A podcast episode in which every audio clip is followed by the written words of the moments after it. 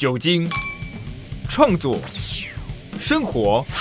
二零二一首场 Podcast 酒精线上串联派对，一月十号到一月十六，一起向这个世界大声宣告：喝大卖造！特别感谢打猫酒厂、多奇玩具、喜年来、宿醉克星夜王。欢迎来到熄灯之后特别篇。Hello Hello，这次很荣幸可以收到播客主的邀请，参与这次的酒精串联活动。那刚才的开头口播，大家应该有听到说，这一次的串联活动集结很多不一样的主题，那不同类别的节目都会在这一周分别在不一样的时间点和大家一起分享跟酒相关的主题。更多的详细资讯就欢迎大家点开单集资讯栏查看喽。这次的特别篇跟我们之前的正集不太一样，我们之前都是习惯一集里面就专注于一个到两个案件，然后以非常尽量细致的方式去描述它。但是因为这次我们在查资料的时候，发现酒精跟真实犯罪在很多不同的面向都有不同的关联。所以今天我们集结了一些各式各样不同的案件，会针对酒精跟真实犯罪之间的各种不同面向的连接，来跟大家进行讨论跟分享。嗯，没有错。酒和真实犯罪之间的关系可以说是蛮常见的，所以我们在收到播客主的邀请之后，我们有稍微做了一些脑力激荡，想了一下跟酒有相关的案件有哪一些，意外的发现酒精跟真实犯罪之间的关系是除了直接造成的，像酒后暴力啊、酒后性侵、酒驾这一些事件以外，在过往我们所讲述的案件里面，或者是读过的案件中，也不难发现过量的酒精是怎么样间接的造成犯罪的。在这里提一个比较知名一点的例子，查尔斯·曼森，也就是曼森家族中的带头首领。他是一九六零年到七零年代震惊世界的沙朗蒂谋杀案的主谋。那在他小时候，他的妈妈就曾经一度为了一罐啤酒，把曼森作为交换条件，那是送给了一个女服务生。而之后，他的妈妈也大多是沉浸在酒精里面。那在曼森的童年时期，也没有什么成人有妥善照顾过他。第二个例子是十岁的 Mary Bell，可能有些人有听过这个案子。她在十岁的时候就伙同自己的姐妹，用很残忍的手段杀害了一个比他年纪还小的男孩子。那在被逮捕之后，他就有提过自己的妈妈也曾经把她当做交换啤酒的一个谢礼卖给了一个男人。那这类的情形也是不止发生过一次。第三个例子，如果有看过《Mind Hunter》破案神探的听众朋友，应该会对于这个名字不陌生，Edmund Kemper 或者是 Ed Kemper，他又被称为女大学生杀手。他的母亲也有酗酒习惯，而且在离婚之后持续不断的对 Camper 施以言语暴力，还有精神暴力。在这样子持续不断的暴力之下，对 At Camper 造成了性格上面的影响，还有思维上面的影响。最后一个知名的案例是在一九七二年到一九七八年间，诱拐、强暴并且杀害超过三十名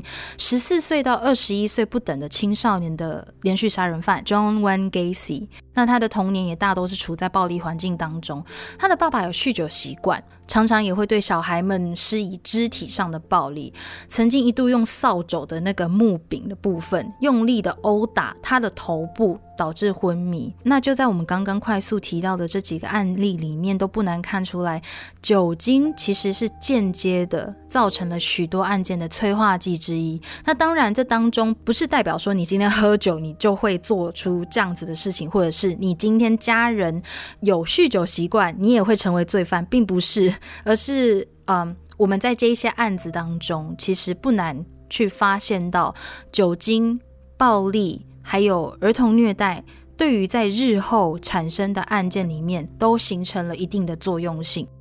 就像刚才小宇宙提到的，像曼森啊，还有 Mary Bell 跟 Edmund Kemper，他们小时候父母亲都会有酗酒的习惯。然后对他们的人生都造成了或多或少的影响。我有查到一个研究报告，我觉得还蛮有趣的，因为它里面是说父亲或者是母亲两种不一样的角色在酗酒的过程当中，会对小朋友造成的影响其实是不尽相同的。如果是父亲酗酒的话，他的小孩很可能会有比较高的几率有忧郁症或者是焦虑症等等的。那如果是母亲酗酒的话，他的小孩也比较高的几率是会有一种，比方说注意力无法集中，或者是一些比较对外的症状，嗯，行为问题的部分。这一点我就觉得还蛮特别的哦。但是不管是父亲或者是母亲或者是照护者，如果这些人在小朋友成长过程当中有酗酒的问题的话，通常这样的小孩都有比较高的几率会有社交障碍。然后，对于权力跟服从，还有对于上位者的恐惧，因为不管是父亲还是母亲，或者是照护者，只要有酗酒问题的话，他们会有比较高的几率有暴力行为，对于小孩会有这种暴力行为的产生。所以呢，小朋友呢会有一些对于权力或上位者的恐惧、反抗，或者是嗯，刚才有提到的像社交问题、社交障碍之类的，这些都是或许小孩子本身并不是酗酒者，但是他们的人生都会因为。他们附近的某个人有酗酒的问题，对他们间接的造成了影响。那当然，我们在这边也不是说，如果你有酗酒的父母亲，你一定就会变成那个样子，并不是，而是说，在这样子的，因为我们像第一季，我们常讨论到了先天跟后天的部分嘛，后天的生长环境对于一个人的人格养成也占了很大的一部分哈。所以，在一个家庭环境当中，如果有某一个成员是一直以来有酗酒的问题的话，或多或少会对于孩子造成影响的。那刚刚我们在前面的段落就有稍微浅谈了有关于酒精和真实犯罪之间的间接关系，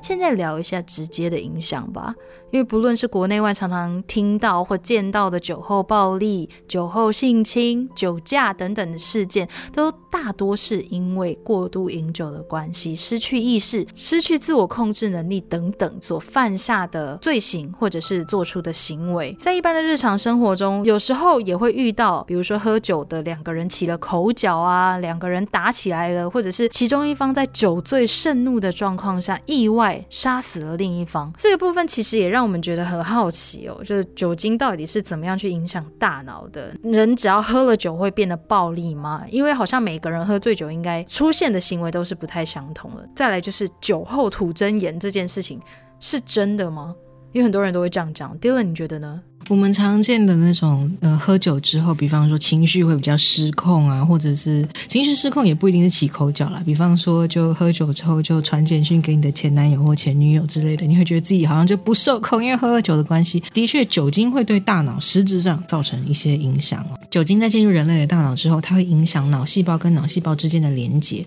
你就把它想象成是两个细胞当中有一座桥，这个桥是用来沟通资讯的。这个连接哦，我们叫它 neurons，n e。U R O N S neurons。那酒精进来的时候呢，它就会把这个这座桥上面传讯号的这座桥给挡住。所以呢，你的行为上，因为你。大脑、脑细胞跟脑细胞之间没有办法很畅通的传讯号的话，你就会出现一些，比方说 impulsive behavior 冲动行为，比方说刚才讲的打电话给你的前男友、前女友之类的，或者是你讲话有的时候你会没有办法把话讲得很清楚，因为你的眼咬字会有点不收口，然后在这还有会影响到你的记忆力啦，或者是你的反射行为都会变慢之类的。像九测不是有些警察会跟你说走直线嘛，嗯，但是因为你的肢体就会变得比较不协调，所以你就会摇摇晃晃的走不了直线。但是你要说酒后。后吐真言有没有这样子的行为哦？其实我觉得也不能说完全没有可能有这样的几率，但是多半来说，嗯，比较像是借酒壮胆。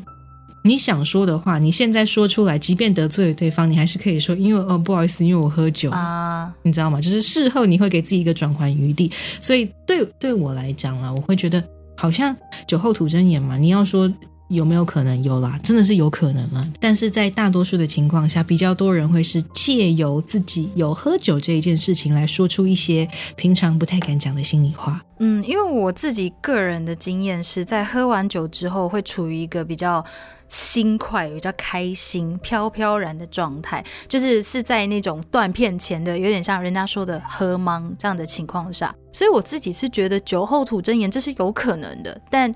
假设今天是商场上，不可能每次大家喝完酒之后都一定会说出百分之百的真话了。我我觉得这一件事情并不是绝对，就是所谓酒后吐真言这件事情也是一定有或者是一定没有，我想这可能也是因人而异，没有错。但得说，你刚刚那个比喻，我觉得非常有画面感，就是一个桥梁，然后酒精就挡在中间，说啊，你不可以过去，You shall not pass，这样。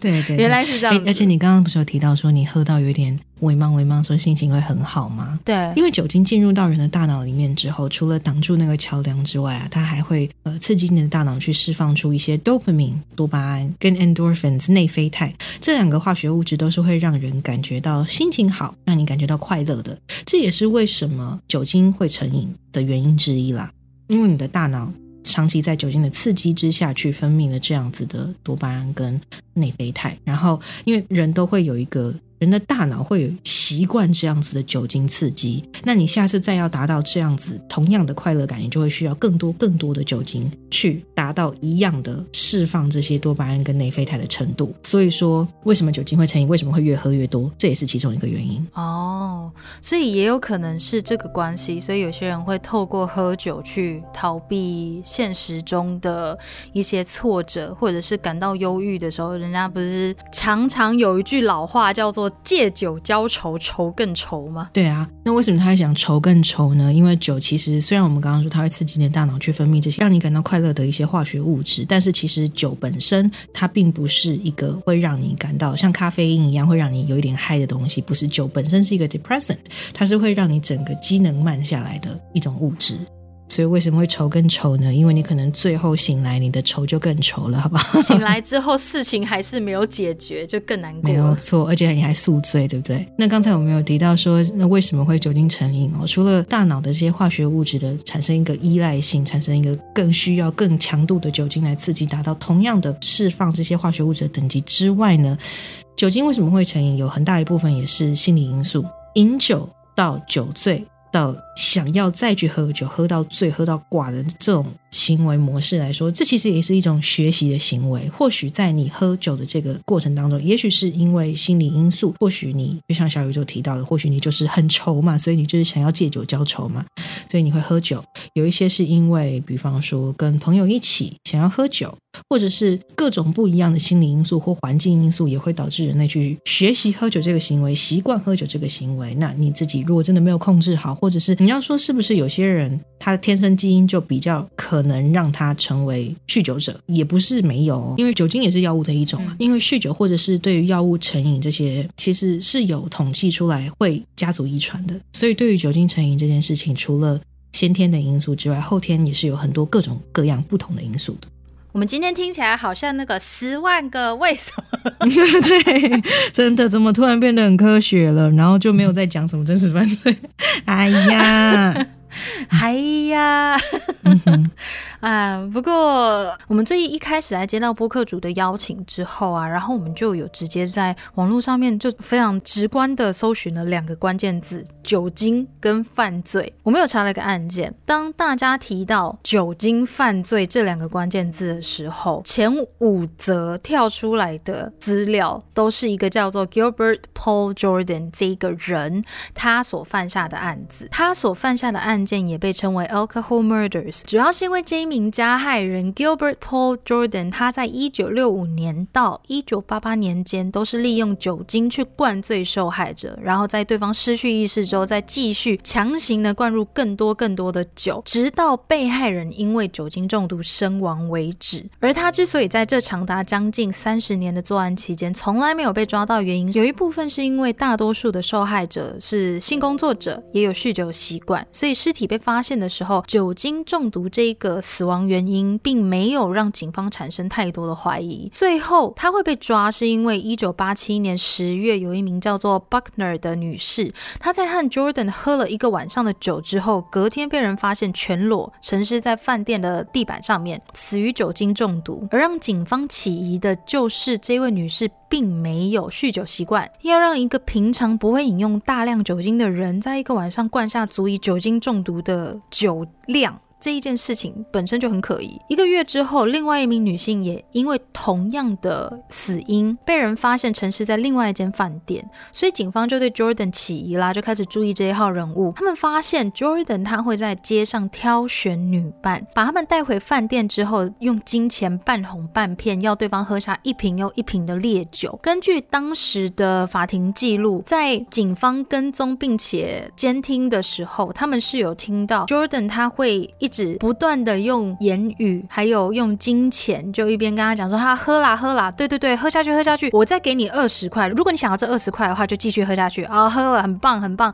如果你要证明你是一个真正的女人的话，你现在就喝光这一杯。如果你要拿到五十元的话，就这样一直加码，一直加码，不断的把酬劳往上加，目的就是希望这一些女性可以喝下很多很多的酒。而后他就被警方逮捕了。这起事件也成了加拿大当地非常著名的酒精犯罪案件。所以说，警方你刚刚讲到的，呃，Gilbert Paul Jordan，他后面警方有查出他为什么是他的动机是什么吗？因为你刚刚提到他就是一直用金钱去加嘛，让女性喝酒嘛。嗯，他主要都是会透过这些酒精去让这一些女性失去意识之后加以性侵。主要的犯罪动机其实是想要性侵这一些女性。那他挑选的被害人的条件通常都会符合一个重点是性工作者，再来就是加拿大当地的人家说的第一民族就是 First Nation 的女性。那通常 First Nation 在当地都是属于比较贫穷的，当地的女性会为了要赚取金钱，所以就会从事性工作这样子。而 Jordan 他所挑选的被害人都会符合这一些特质。哦，所以他其实是以性。性为目的，只是就灌酒，就让人家灌到干脆灌到昏迷、酒精中毒这样。对，就变成是说，他不只是性侵，他还会想要加以杀害这一些女性。那这个案子真的蛮特别的，跟我们以前在第一季、第二季当中提到的案子不太一样。因为通常我们讲到的犯人呢，都是有在对被害者做出各种不一样的行为，最后再杀害。在第一季当中，应该是 Samuel Little 的案子，如果我没有记错的话，我们有提到的一个加害者要杀害他的被害人的时候，他选择用勒毙，或者是选择用殴打致死，这是一个跟被害者很亲密的行为，在加害者的心目中是这样的想法。那呃，Gilbert Paul Jordan 他所谓的把别人灌醉的这个想法，反而是比较有点像是跟被害人产生一点距离感的感觉，因为毕竟不是我亲手把你杀死，虽然最后性侵了，然后最后这个人也死了，但是感觉就跟我们一直以来讲到的一些加害者们蛮不一样的。嗯，就某方面来说，我觉得这也是为了要满足他个人的性幻想，因为在我所查到的资料里面也有提到说，他对于。酒后的性的这件事情是有一定程度的执着哦。就至于原因的话，我想也就只有他知道了，因为这个部分是我比较无法理解的。那也许对某些人来说，喝酒之后助兴，我不是我说的那个性是开心的那个高兴的那个性，喝酒之后助兴，然后再再行房，对某些人来说也许是一种情趣，但是对他而言更像是一种就是。最符合他性幻想的一个方式。嗯哼，像我们刚刚才讲到的，你刚刚说酒后助兴嘛，还有像 Gilbert Paul Jordan，他就是酒，那你说他的性幻想是在对方喝醉之后发生性关系。最近不是也吵得很沸沸扬扬哈？然后我们上一集好像有稍微提到的那个溯源案，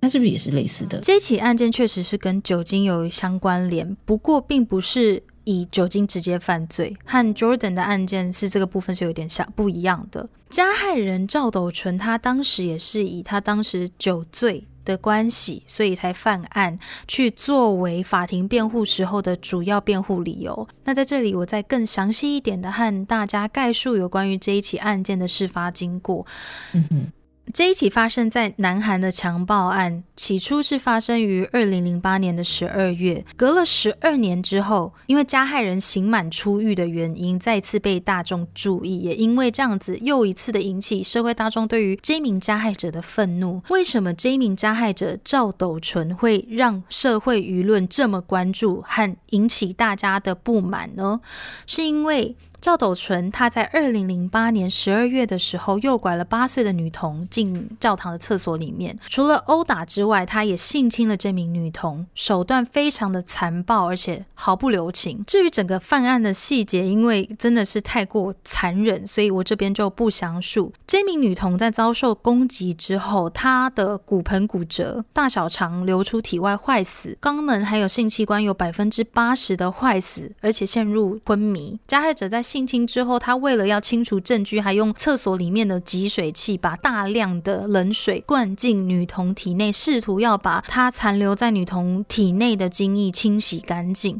这也相对的造成了女童的身体更多更多的损坏。事发之后，这一名女童被社区的邻居发现，然后紧急送医。可是因为伤势过度严重的关系，导致终身残疾，而且不能生育，需要常年使用人工肛门还有尿袋，一直到最近经历过两次大型手术之后，他才脱离了人工肛门还有尿袋的使用。赵斗淳的案子跟酒精有什么关系呢？是因为赵斗淳他在被捕之后声称自己那个时候是因为喝醉酒。失去自控能力，而他的辩护律师在法庭上也用当事人已经年纪已经很大了，快要六十岁了，而且那个时候就因为酒醉的关系，他不知道也不清楚自己在做什么，以这一点当做主要的辩护理由向法官求情。最后，当年检察官虽然求处无期徒刑，可是赵斗淳在这起案件的二审中，从原定最高十五年有期徒刑获得了三年缓刑，也就是说。加害人只被判处十二年的有期徒刑，在伤害了一名女童，并且造成这一名女童终身的伤害之后，他只被判了十二年有期徒刑。受害者在遭受攻击之后，不论是生理还是心理所需要承受跟复原的伤害，是一辈子的。相较之下，十二年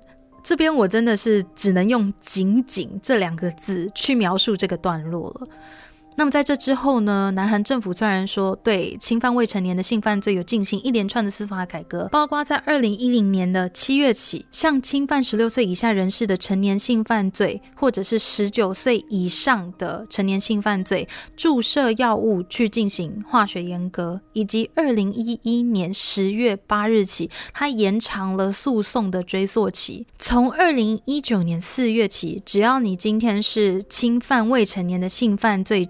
就会以专员二十四小时进行一对一的监视。另外，南韩的法务部也提高了相关未成年的性犯罪者他们罪行的有期徒刑的刑期，因为前面有提到赵斗淳他在犯下这一起案件之后，只被判了最高十五年，后面又获得三年缓刑嘛。在这之后，南韩的法务部就把十五年往上提升上限至二十年，加权之后还可以判到三十年。虽然说以我个人的角度来说，我还是觉得算短。嗯哼，因为就像更前面提到的，受害者在遭受攻击之后，他们的这一些伤痕是一辈子的。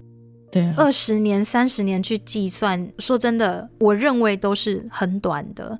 那么，其他的跟未成年相关的严重罪犯，比如说诱拐啊、杀人等等，都会用刑期去决定他们需要佩戴电子脚镣的时间。而这个需要佩戴电子脚镣时间，从一年到三十年不等。可是呢，就是这个可是，赵斗淳是在这一些改革之前犯下的案子的，所以他并没有在这限制当中，他只需要。佩戴七年的电子脚镣就可以了。哦，这也是为什么在二零二零年的十二月十二日，他的刑满出狱之后，大家会这么的恐慌，这么的愤怒，因为大家不知道接下来他还会不会再犯。而他在法庭上一再试着用酒醉、失去自控能力这件事情作为主要的辩护理由，这一点也让社会大众非常的难以接受。也是因为他如果用酒醉来脱罪的话，感觉就很像是，那就像是在推脱。对。这也是后来引起很多人讨论的地方，就是说酒后如果犯下了罪行。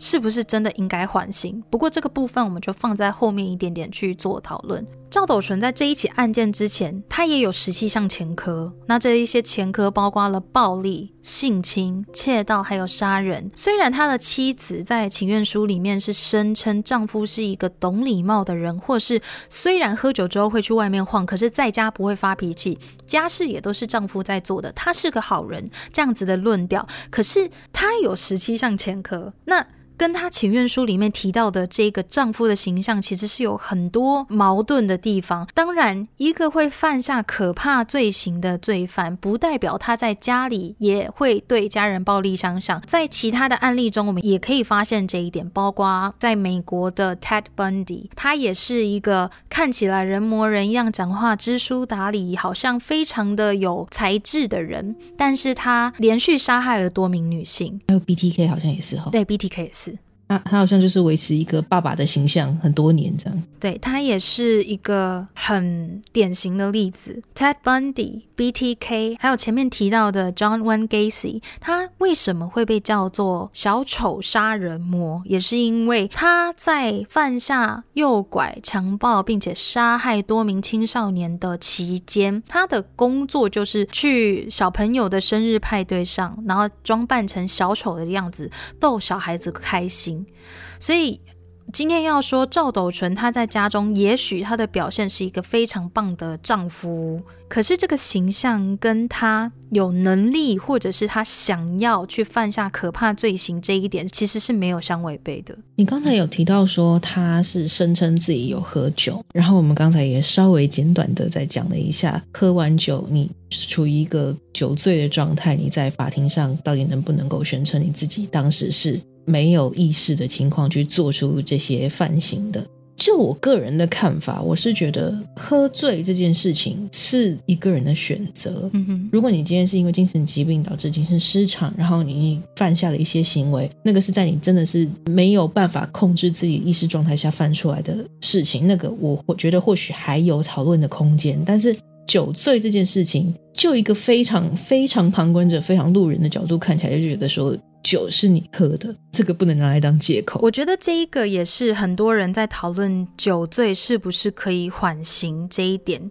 很大的争议处。因为虽然说喝酒是一个选择没有错，但有一些人也许那个时候。不知道他在这之后会失去自控能力，这也许是一个可能性之一。但我觉得赵斗淳的案子会特别的让人没有办法接受，他拿酒醉这个事情当成一个辩护理由，是因为他有前科，而且都是在喝醉酒之后有犯下案件，做出暴力伤害他人甚至是动物的行为。也就是说，他是知道自己在喝醉到某一个程度的时候是会行使暴力的。那在这样的前提之下，他还是选择继续。去酗酒的话，犯下了案行，然后再跟大家说：“哦，我那时候酒醉真的是没有办法，呃，我真的记不清楚，我没有办法控制，就会特别的难以让人接受。”我不是非常的懂法律，所以我没有办法讲的很确切。但是我在查资料的时候有提到说，之所以酒醉这件事情能不能够帮一个人，能不能够作为一个辩护，这件事情比较困难，是因为你要确定他当下有没有犯案动机。嗯。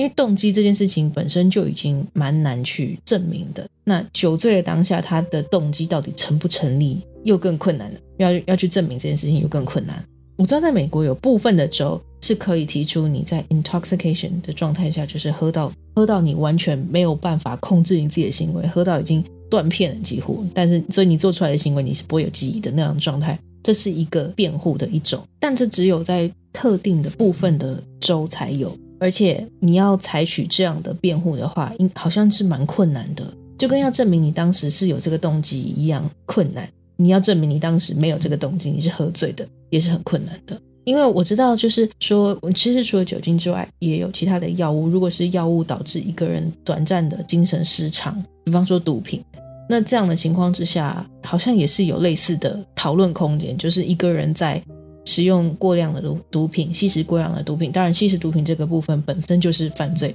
但是他在吸食过量的毒品之下，造成他短暂时间的 insanity 精神失常，那他在这段期间到底能不能够为自己的行为负责？这也是一个蛮值得讨论的点。所以我想，这也是酒醉到底可不可以缓刑这一件事情造成有正反两方意见的原因。因为一方会认为说，哎，酒醉的状态下无法自控，甚至断片的状态下，等于是他没有办法替自己的行为做选择。像另外一方的意见就是，比方说是像赵斗淳这样子的案件，他知道自己曾经有因为喝醉之后做出一些犯行，已经知道自己有这样的记录的人，还是去选择喝醉。那那这一类人的话，在我。自己个人的观点看起来，就会觉得他比较没有那样的转圜余地去说，我因为不知道自己喝醉会做出这样的事，所以才做出了这样的事情。因为你已经有记录，嗯，而且是自己也是知情的状态下。那我们前面有提到，明明知道自己在喝酒之后可能会做出无法克制自己伤害他人的冲动，这样子的前提下，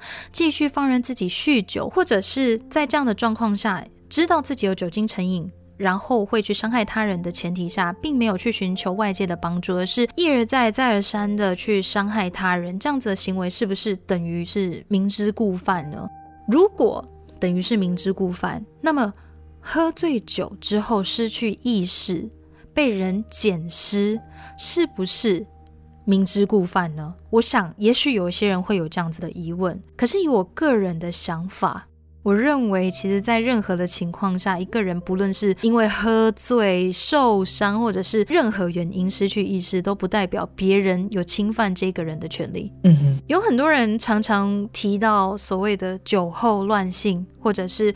酒后性侵的事件的时候，有时候在这样的新闻下面都会看到一些评论。既然你知道，那你干嘛喝醉？你喝醉是不是就代表你其实？也蛮想要和他人发生性关系，我是看过这样子的言论的，所以我必须说，我相信有一些人也许也会有这样子的疑惑，知道自己在喝醉酒之后可能会睡着，但他还是选择喝醉，那是不是之后发生别人性侵他或者是伤害他的事件的时候，他也有一部分责任呢？我同意你说的，因为其实今天。比方说，我们把它再把范围再提的稍微轻一点，就像是你今天说这个人一个人走在路上，他的穿着比较性感。嗯穿着性感这件事情，并不代表任何人有权利去侵犯这个人。就算我今天穿的开到超低胸，也不代表你可以走过来摸我的胸部。对。这也是一个选择，要怎么样打扮自己也是一个选择。而而我今天选择怎么样打扮自己或展现自己的身材这一点，跟他人有没有权利去侵犯我，或者是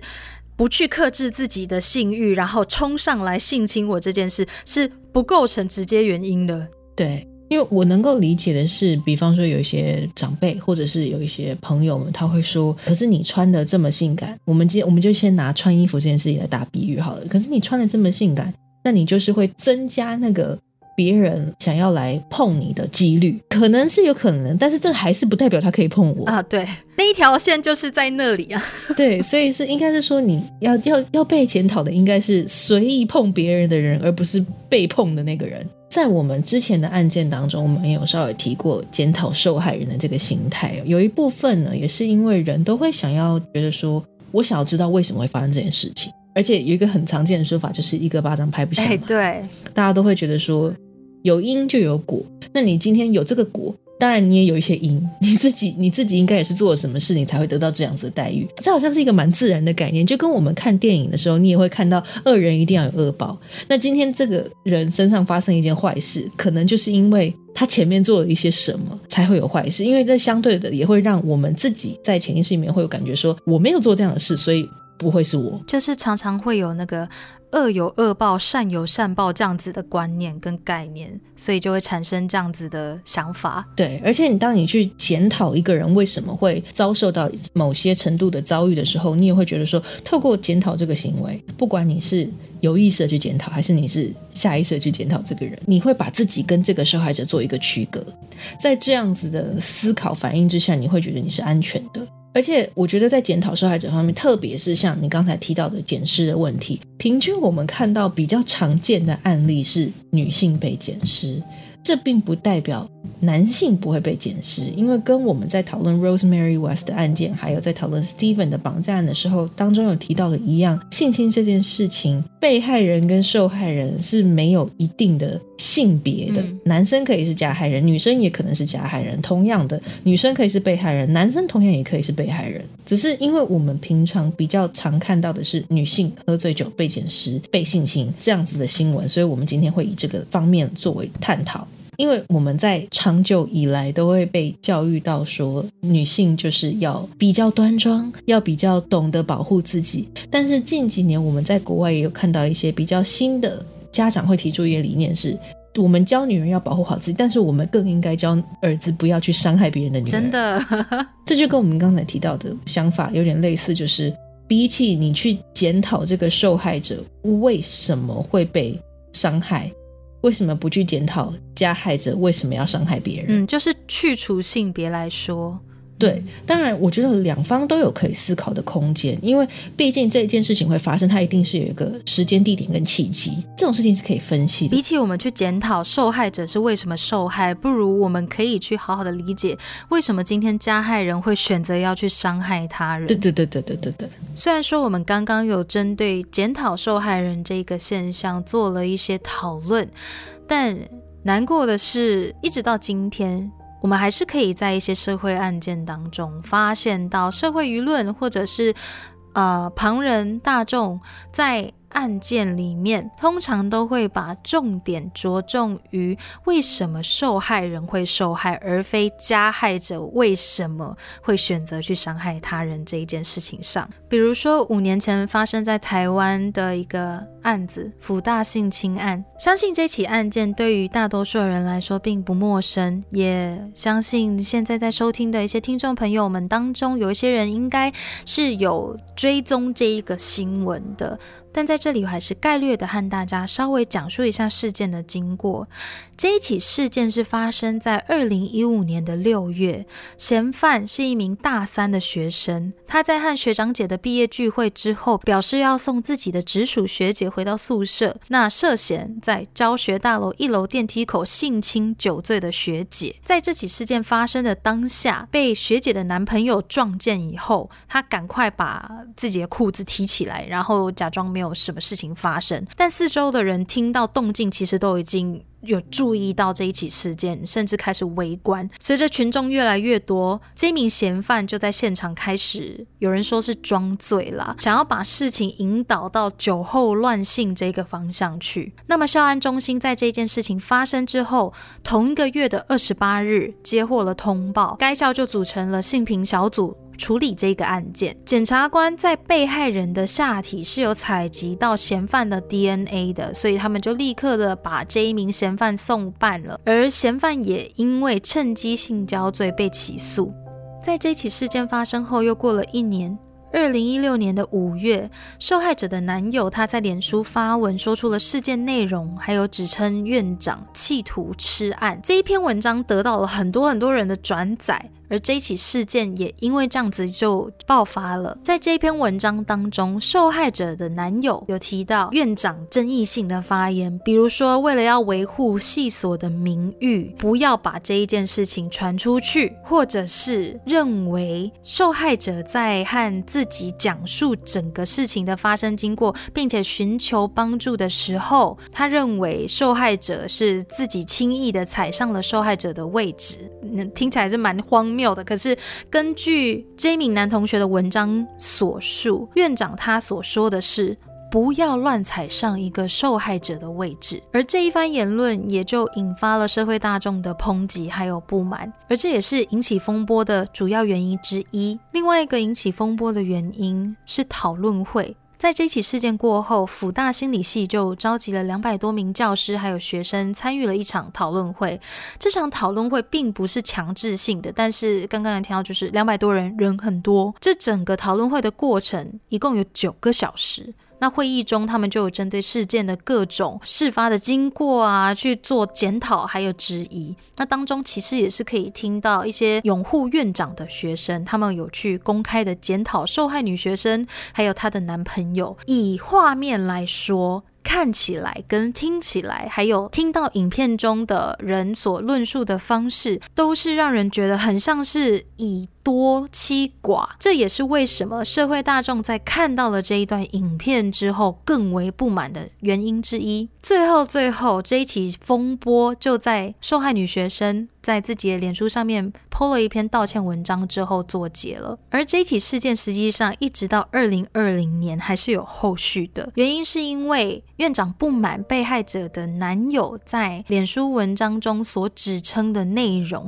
他认为这一起事件还有受害害者的男友在文章中所提到的事情与现实不符，因为这一个部分两方的说辞是有出入，而且各执其词的，所以有关于整起事件的真实事发经过，究竟哪一方所言属实，我们就不对此做论断了。那么这一起案件又和我们前面所讨论到的检讨受害人有什么关联呢？根据受害者的男友他在文章中所提及关于院长面对此事的发言，我引用一段，他提到院长这么说：“我不要听一个受害者的版本，你们学生之间的情欲流动我也知道，不要以为我不知道你们平常在八楼干些什么，偷吃也要把嘴巴擦干净。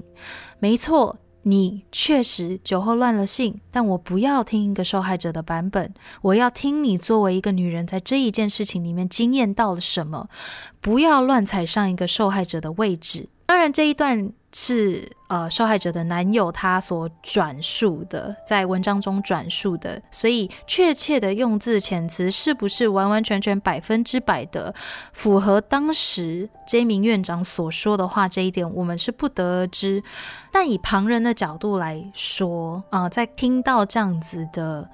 内容的时候会让人感到非常的意外。如果不要听一个受害者的版本，那你想要听一个被性侵的受害者说出什么样的版本呢？会有这样子的疑惑。那么所谓的踩上一个受害者的位置，这句话是非常让我感到疑惑的一点。究竟有谁会想要踩上一个受害者的位置呢？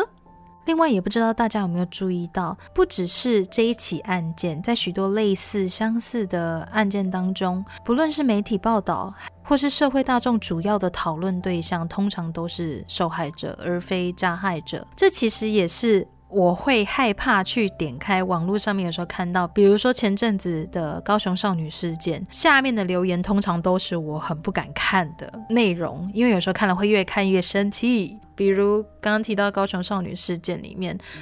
曾经就一度有人讲出了啊，看看这个少女的走路姿势，看看她有没有被性侵这样子的。然后看到的时候，我真的会觉得这是在挑战我的中风的年纪是不是会提早吗？我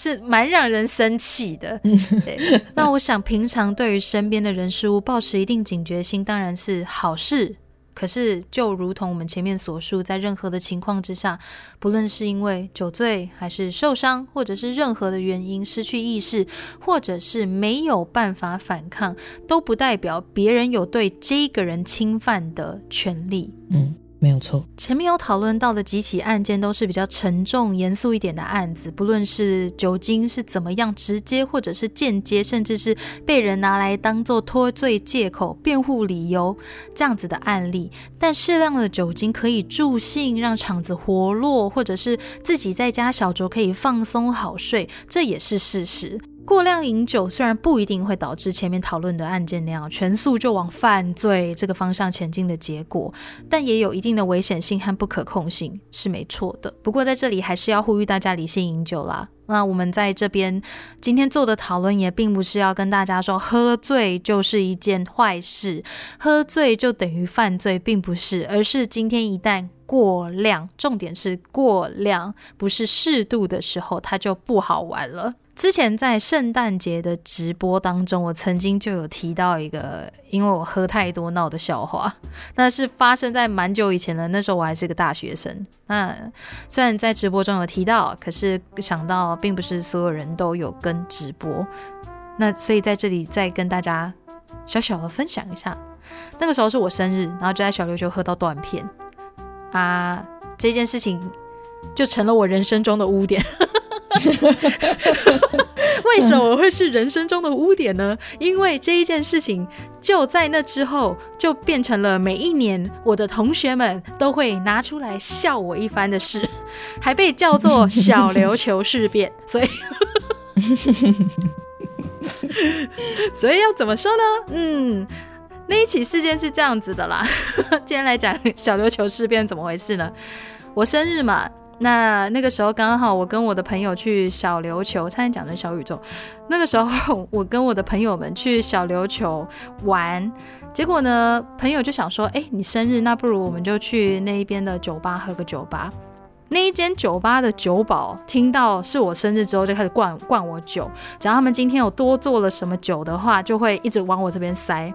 结果不到三十分钟，我就被放倒了。我是没有整个倒地，但是我我后面就开始断片，原因是因为最后最后酒保给我喝了一个叫做“生命之水”的酒。生命之水是什么？它就是酒精浓度高达我忘记是九十六还是九十八，总之非常非常高趴数的烈酒。喝完之后我就开始断片。眼睛闭起来再打开的时候，每一次我都会发现我处于不一样的地方，我获得了瞬移的能力。然后呢，我在回民宿的途中，曾经一度。就是在过了马路以后，我就回头开始跟我的朋友说：“哎，那边有猫咪呀，我想摸它。那里有猫咪。”这样，我的朋友就想说：“哈，哪里有猫？”所以他们就又再跑回对街去看我指着的那个方向。结果呢，我的朋友看了一下，说：“干，这是石头啦，这哪里是猫？”我就醉到就是把石头看成一只窝在那里的猫咪。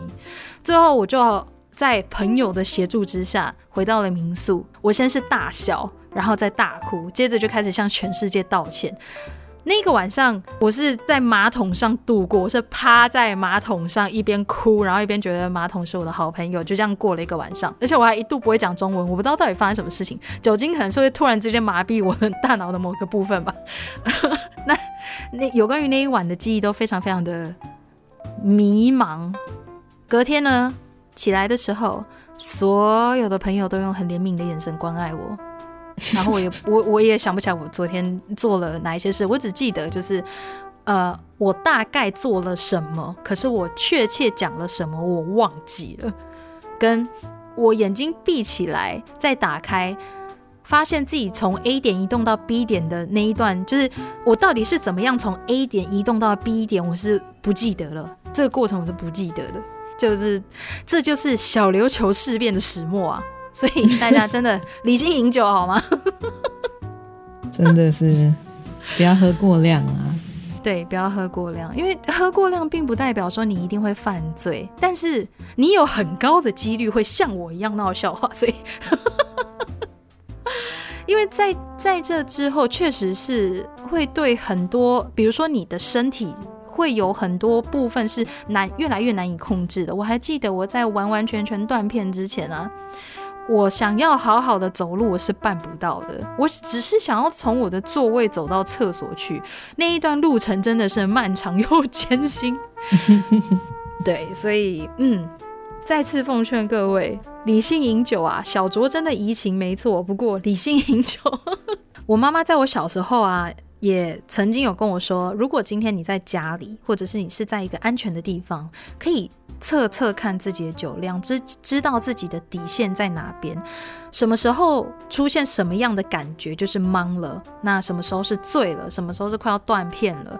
用什么样的酒。然后以什么样的速度去喝会是什么感觉？就是多测试，有点像做实验这样子的感觉。清楚自己的身体对于不同酒精还有酒精量的反应，还有耐受度到哪里，这也许也是一个自我警觉的方式。即使如此呢，小琉球事变还是发生了，所以。跟你妈道歉，快点！对不起，没忏忏悔一下。Sorry，Sorry，也也也抱歉啊。那个时候我的朋友们，谢谢你们，但也 Sorry。那只能说这样子的事情，真的是你一旦放任自己去整个投入酒精里面，没有去拉住自己的话，其实也是蛮危险的，没有错。对，所以理性饮酒啊，大家。啊，那像小宇宙刚刚提到的小琉球事变啊，我们在查酒后的真实犯罪，其实呃，你打酒醉然后犯罪新闻，多半出来的都是一些蛮有趣的新闻。像我曾经查到过一个女孩子，他们在一个音乐节上面，她是未成年饮酒，然后整个喝到嗨了，在朋友的鼓噪之下，她就把头。塞进一个改装的那个大卡车的排气管，它有加大，他就把它把自己的头塞进去，然后等到他稍微恢复意识的时候，就发现头拔不出来，然后就要在朋友所有人都在围观的情况下，消防员就在他头上抹油啊，抹润滑剂，想办法把他从那个排气管里面拔出来。天哪，这是。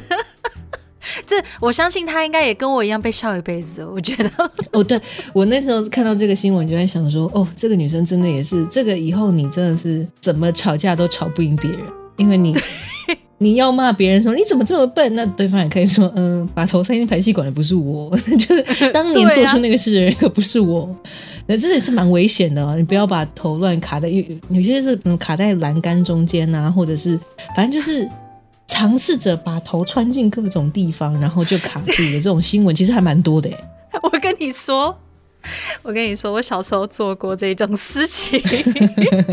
在我没有喝醉的状况下，我还记得那个时候我是国小，我跟我的妈妈去石门水库吧，还是哪里。我我有点忘记了，但我确定那是一座桥上，然后那个桥左右两边就会有那种栅栏型的栏杆嘛，我就不知道小时候我是 有突然突然之间脑袋里面什么螺丝松掉之类吧，我就想要穿把自己的头穿过那个栏杆之间，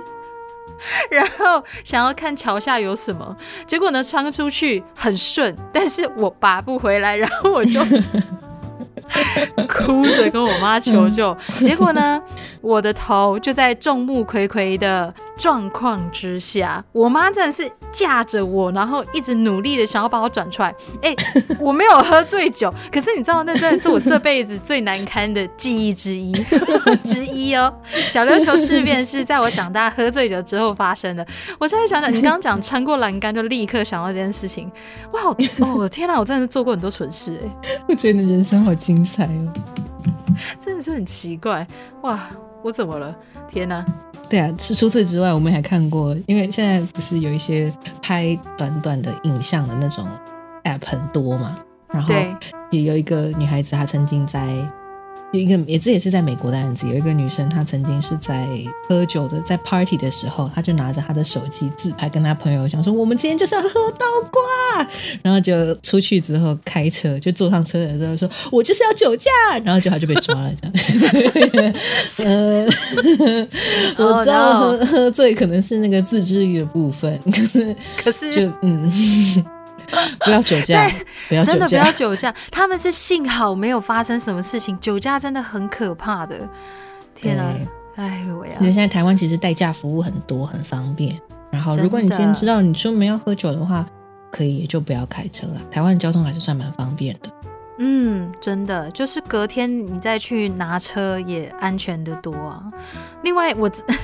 刚刚 Dylan 讲的那一些。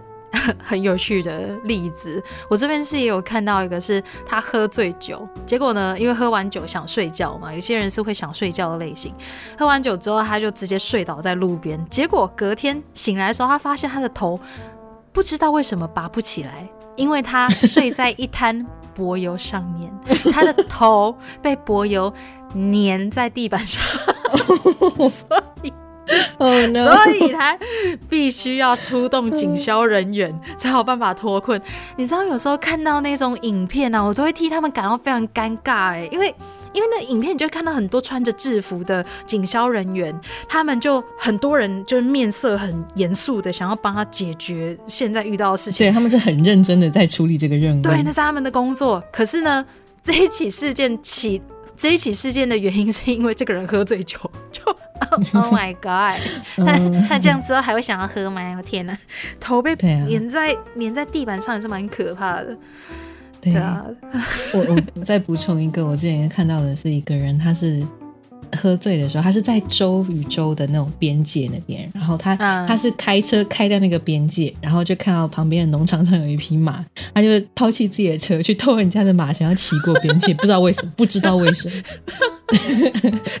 他突然之间很渴望和马接触，对。哦天哪，我天哪！虽然酒醉的时候会闹出蛮多笑话的，如果这些事情都平安解决的话，还是觉得啊，这就是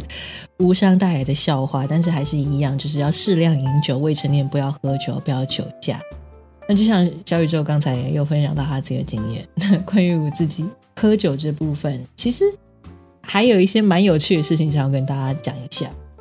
其实我们一开始对于这个活动要不要选择去参与，也有一些蛮有趣的讨论，可以跟大家稍微聊一下。主要就是因为我是一个滴酒不沾的人，对，所以要去共襄盛举一个酒精周这样的东西，我们其实犹豫了蛮久，我想说这样到底适不适合？但是后来我们是觉得说也蛮有趣的，因为酒这个东西在人类的社会，不管是你说宗教也好啊，文学、戏剧啊，或者是呃。比方说社交场合谈生意啊，朋友小聚啊，它就是一个很主流的东西。对啊，就跟我们有时候去参加一些活动，比方说是比较商业化的活动的时候，他就想说：“哎，我我没有提供酒品哦。”那像我这样的人去，我就想说：“ 不好意思，请问有水吗？” 可是 很多人就会觉得说：“好像你好像很闷，你不喝酒。”所以酒这个东西已经是在人的，比如说比方说社交场合或是人的生活当中，是一个很密不可分的一环。但其实我后来发现哦，现在有越来越多人是跟我一样是不喝酒的，嗯，所以对于这个，我也我其实也蛮好奇，因为我个人就是我我不能喝酒，我我本来就是我没有我身体没有办法接受酒精，我就会我就是会整个人起疹子，就是会吐，然后就是不喜欢。但我觉得有有趣的一点就是，在我踏入职场之后啊，我常常会碰到，因为难免会有一些社交场合你必须要去参与，很多时候大家都会说。呃，我曾经听过的有女生要懂得喝酒才会保护自己，还有就是你不喝，整桌人就你不喝，感觉很奇怪。然后再来就是我接过最过分的一个评论是：喝啦喝啦，我想看你坏掉的样子。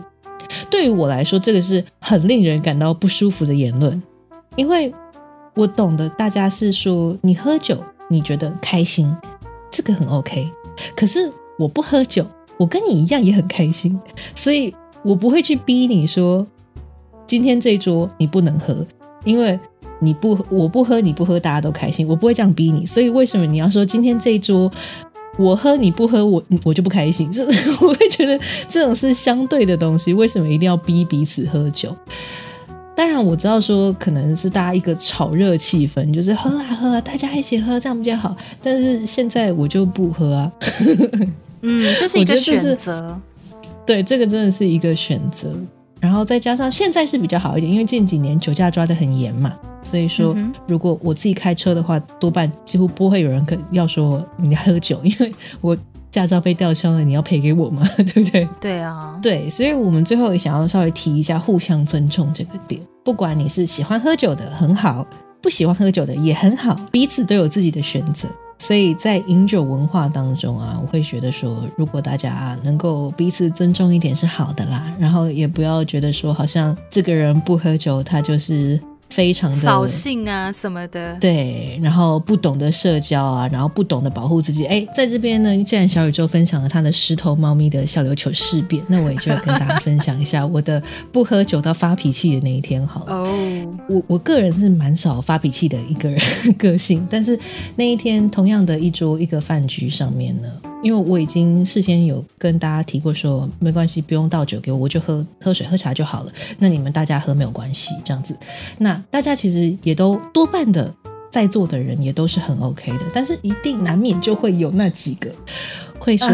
喝啦，你喝啦。你就是要喝啊，然后会说女生要训练一下酒量啊，不然你怎么样懂得保护自己？然后也是同同一天的那个饭局上面有出现了一些比较对我来说是比较骚扰的言论。当时的我的反应是我不会退下来，我也不会假装喝把酒倒掉，因为我已经说过我不喝。然后我本来跟其他人也聊得开开心心的，就你过来，然后。把气氛搞得很僵，所以我当时的反应是，我觉得对有些人来说可能就是哇，这个人真难相处，但我觉得那是我的底线，所以当时我的反应是把杯子放到桌上，站起来跟他说不好意思，我出去透透气，然后就在全桌的目光之下先离开了，因为那是我觉得是我的一个底线，所以不要认为说好像有像有些人说的，你不懂得喝酒你就不会保护自己，不对，懂得。说我不喝酒，然后坚持的说，我就是不喝酒，那才是保护自己的一种。对于我来说是这样子。对，既然我今天有自己站定的立场，而且我不喝酒，真的就是我不喝酒，并不代表我没有在享受这样子的社交场合啊。我跟大家还是聊得很开心啊！我不用喝酒，我就可以聊得很嗨啊！为什么我需要喝酒呢？因为我知道有些人是觉得说酒是一个大家都叫它一个 social lubricant，是一个社交润滑剂。大家好像喝了酒之后比较放松，比较能够聊天，比较能够互动。啊，我不需要啊！我就喝茶，我也可以跟大家聊得很嗨啊，为什么一定要叫我喝酒呢？所以我就是在职场上这么多年下来，可是，一旦我站定我的立场之后，或许我是比较幸运的那一个，或许是因为我本人气场比较可怕一点，不一定。但是在那之后，几乎不会有人来叫我喝酒。因为大家知道说这个人会翻脸，嗯哼，所以有的时候，有的时候大家还是要注意，不管你是男生也好，女生也好，你站定了自己的立场，还是要坚定一点。那喜欢喝酒的大家，我觉得喜欢喝酒不是坏事，可是不要逼人家喝酒。哈，因为那样的话你就变得不是那么讨人喜欢了，你会被默默的讨厌。对 那我相信有些人也是在一些场合下，比如说工作的场合，可能是上司比较没有办法去拒绝的状况下，不得不去配合他人。其实这也是一个蛮辛苦的状况。那嗯，不过我也是很同意 Dylan 刚刚所说的，不要逼人家做别人不喜欢的事情，因为这真的很没有礼貌。对对对对，如果是你没有办法拒绝的话，我我记得我之前看过有人是一开始杯子里面装水，然后桌上有高粱，然后你就说那是你喝的，或者是别人在喝酒喝得很嗨的时候，你你自己就有我知道有各种方法去。配合别人喝酒，但是自己不要饮用过量。那你如果你的个性是跟我的个性比较类似，是比较刚强一点，那比较比较会站定立场这样子。也那或许你也可以试试看拒绝的坚定一点点。那今天的单集，其实我们也并不是要大家说，哎、都不要喝酒哦，酒精很危险，会让你犯罪，会让你虐待儿童。不是，是过量的酒精，必须要再一次划重点：过量的酒精，适量的酒精是可以放松身体跟情绪的。那在人多的聚会场合，也可以达到活络气氛的效果，没有错。但是过量的酒精有时候是会失控的，不论是像我那样子在小琉球上嗯闹笑话，或者是我们前面几个比较严肃的案子里面提到的案例，都有可能直接或者是间接的造成一些伤害。最后的最后，虽然 Dylan 在前面也有提过，但我们还是要和大家说，理性饮酒，小酌怡情就好了啊，不要酒驾。也不要逼迫身边的人喝酒，要尊重彼此的选择。那今天的这个单集我们就分享到这里。那这一集呢是喝胆卖造 Podcast 串联活动的特别节目。听完这一集节目之后，也可以去收听其他创作者的精彩分享。在这一周都可以听到其他类型的节目分享的内容哦。真实犯罪主题像是出快 Them 他们的故事、吞云吐雾的夜晚。暗黑森林也都会在今天和大家分享有关于酒这个主题的特别节目。如果大家有兴趣的话，欢迎收听。更多详细的资讯，我们都有放在资讯栏里面，大家可以去点击来看哦。如果你喜欢我们所提供的内容，或对这个 podcast 有任何的想法或建议，都欢迎到 Instagram 或者是扑浪搜寻 Lights Out 熄灯之后留言，或是到听众信箱写信给我们。哦，抱歉。听众信箱写信给我们，任何的回馈或鼓励都会成为制作这一个 podcast 最大的动力之一哦。也欢迎大家加入我们的线上 Discord 群组，和我们以及其他的听众聊天互动哦。有时候我们会在上面和大家聊聊天，或者是聊聊案件。有兴趣的话，欢迎大家加入。那么今天的节目就到这里，感谢大家的收听，我是小宇宙，我是 Dylan，我们下次们下次见。